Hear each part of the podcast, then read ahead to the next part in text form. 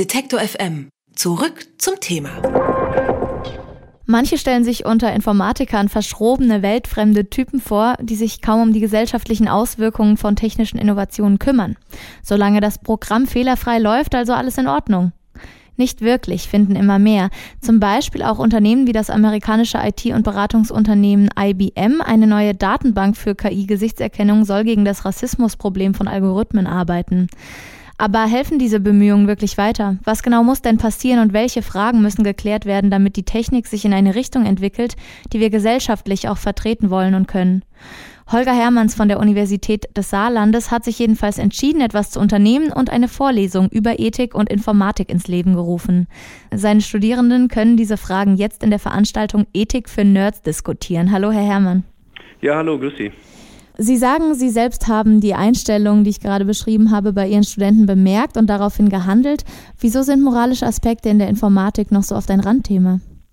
Naja, die Interaktion zwischen den Dingen, die wir Informatiker treiben und den Menschen, das ist ja doch relativ neu. Ich meine, dass das überall eindringt, ist ja ein Phänomen der letzten zehn Jahre. Ich meine, früher hatte man vielleicht einen Computer, wenn man irgendwie zum Arzt ging und dann hat er nicht so richtig funktioniert, hat das Rezept nicht ausgespuckt, da kriegt der, äh, der Computer die Schuld. Und heutzutage ist natürlich was ganz anderes. Wenn Sie heutzutage einen Kühlschrank aufmachen, ist da ein Prozessor drin, im Auto sind gleich 30 davon und so weiter und es hat viel mehr die Welt durchdrungen. Ja, das ist eines der Probleme. Und daraufhin haben Sie eben entschlossen, diese Lehrveranstaltung ins Leben zu rufen und die organisieren Sie auch in Kooperation mit Philosophen. Geht es da um moralisch-ethische Philosophien und Diskussionen oder konkrete Erarbeitung von Konzepten?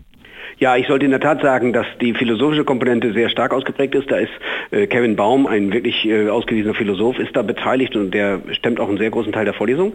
Erstmal bringen wir den Studenten bei, was sind überhaupt ethische Theorien, was sind die, was sind moralphilosophische Konzepte und so weiter.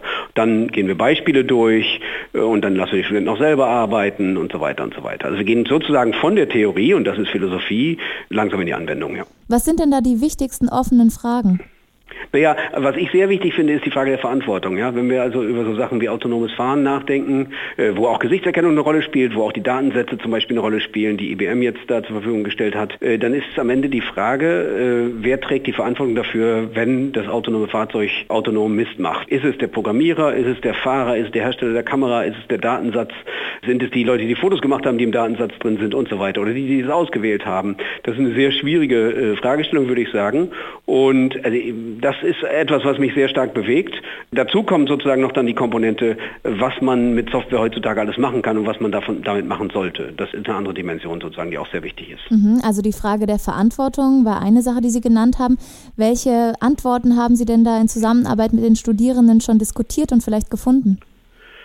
Was ich sehr schwierig finde, ist die Idee, dass ein Roboter äh, eigene Verantwortung trägt. Ja, das gibt so ein paar Ansätze heutzutage, dass man denkt, ein autonomes Fahrzeug, was im Wesentlichen nichts weiter ist als ein Roboter, der von A nach B fährt, dass der jetzt irgendwie für sich Verantwortung hat. Das, aus meiner Sicht ist relativ klar und da sind wir uns auch einig mit den Studenten und auch lustigerweise mit vielen Experten. Verantwortung hat immer der, der das Ding programmiert hat, angesteuert hat, gebaut hat und so weiter. Das können sehr viele sein und dann ist es nicht so leicht zu klären. Aber wie gesagt, dass man versucht, einem künstlichen Objekt äh, Teile der Verantwortung zuzuschieben, halten wir für einen großen Fehler. Und wenn man ganz konkret wird, wir haben es gerade schon kurz angesprochen, ich in der Anmoderation, Sie gerade eben auch, IBM, die haben ja eine Datenbank für die KI-Gesichtserkennung geupdatet, mit diversen Bildern gefüllt. Ist dieses Projekt Ihrer Meinung nach sinnvoll oder bringt gar nicht so viel? Sagen wir so, es ist wahrscheinlich sinnvoll, aber es löst die Grundproblematik nicht. Die Grundproblematik ist, dass bei den modernen Methoden äh, im maschinellen Lernen und so weiter man Garantien nur dann geben kann, wenn man aus der Gesamtheit aller Möglichkeiten sehr, sehr vorsichtig und sehr, sehr zufällig Beispiele auswählt, mit denen man diese maschinellen Verfahren lernt.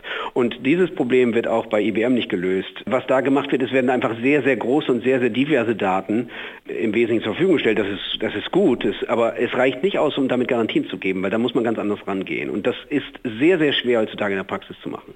Welche Bedeutung haben denn solche Projekte? Vielleicht kennen Sie auch andere von Unternehmensseite oder auch von wissenschaftlicher, also Ihrer Seite.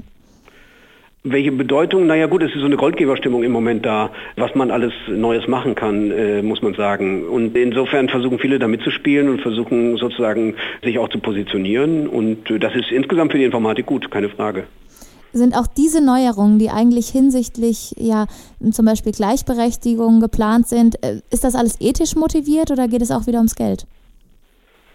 Es ist natürlich schwierig, jetzt Firmen zu unterstellen, dass sie vordergründig an Verdienst denken.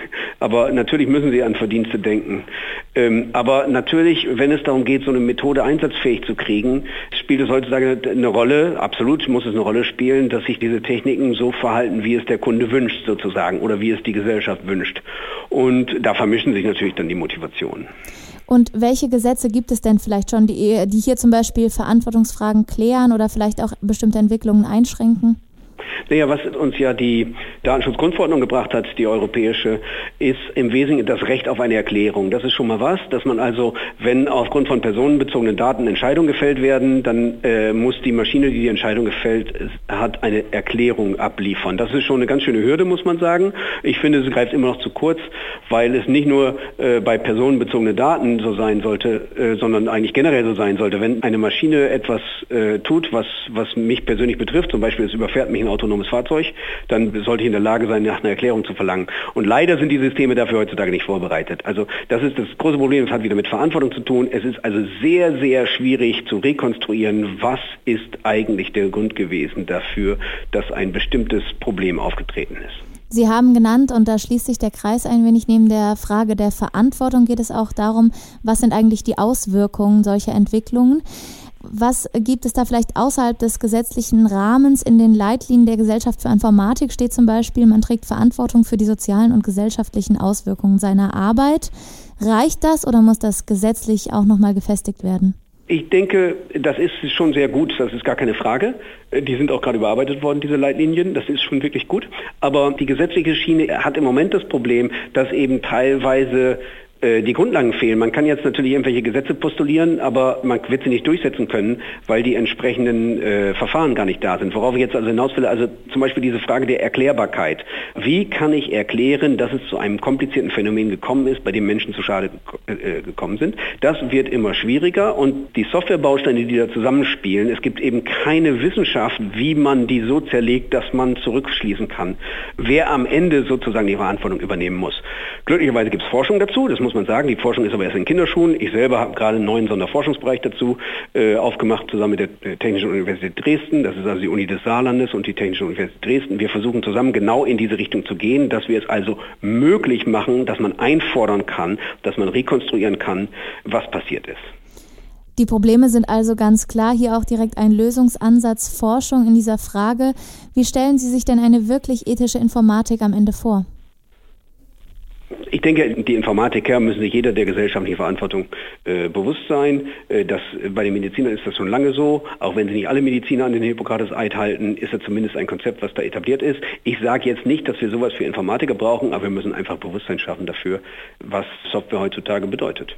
Über Ethik in der Informatik habe ich mit Holger Hermanns gesprochen. Er hat an der Universität des Saarlandes eine Lehrveranstaltung zum Thema initiiert. Vielen Dank, Herr Hermanns. Jo, danke. Alle Beiträge, Reportagen und Interviews können Sie jederzeit nachhören im Netz auf detektor.fm.